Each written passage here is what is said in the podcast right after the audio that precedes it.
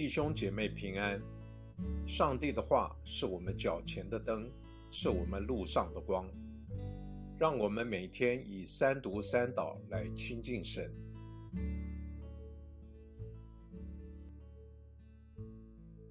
十二月五日星期二，弥迦书四章六节到十三节。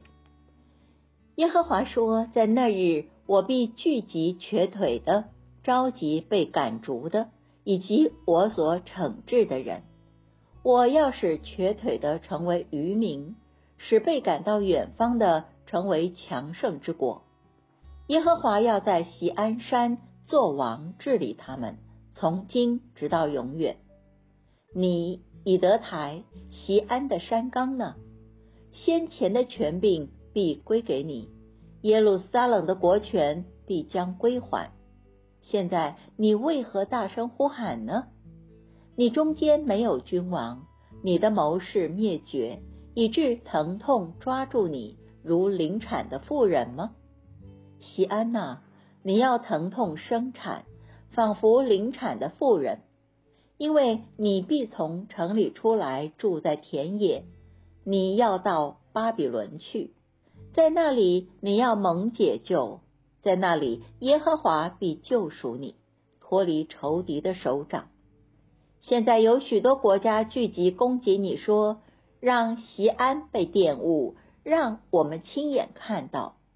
他们却不知道耶和华的意念，也不明白他的筹算。他聚集他们，像把河捆聚到河场。席安呐，起来踹鼓吧！我必使你的脚。成为铁，使你的蹄成为铜，你必打碎许多民族，将他们的财宝献给耶和华，将他们的财富献给全地的主。我们一起来默想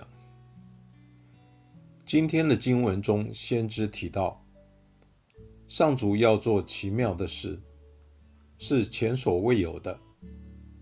他要召集新的子民，开创新的境界，但他召集的不是那些胜利组的人们，而是那些看似不显眼的瘸子，曾被驱逐过的人们。未来的荣景是我们不曾想象过的，一切要被更新，这是上主亲自的作为。他呼吁回应他呼召的人，经历他的奇妙更新的过程。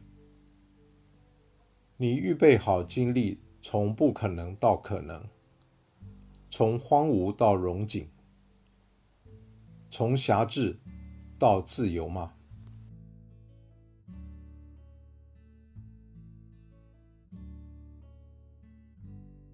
请默祷。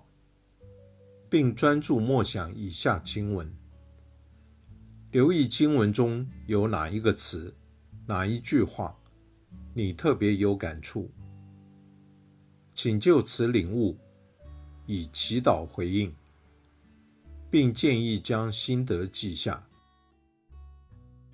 弥迦书四章七节：我要使瘸腿的成为渔民。使被赶到远方的成为强盛之国。耶和华要在西安作王，治理他们，从今直到永远。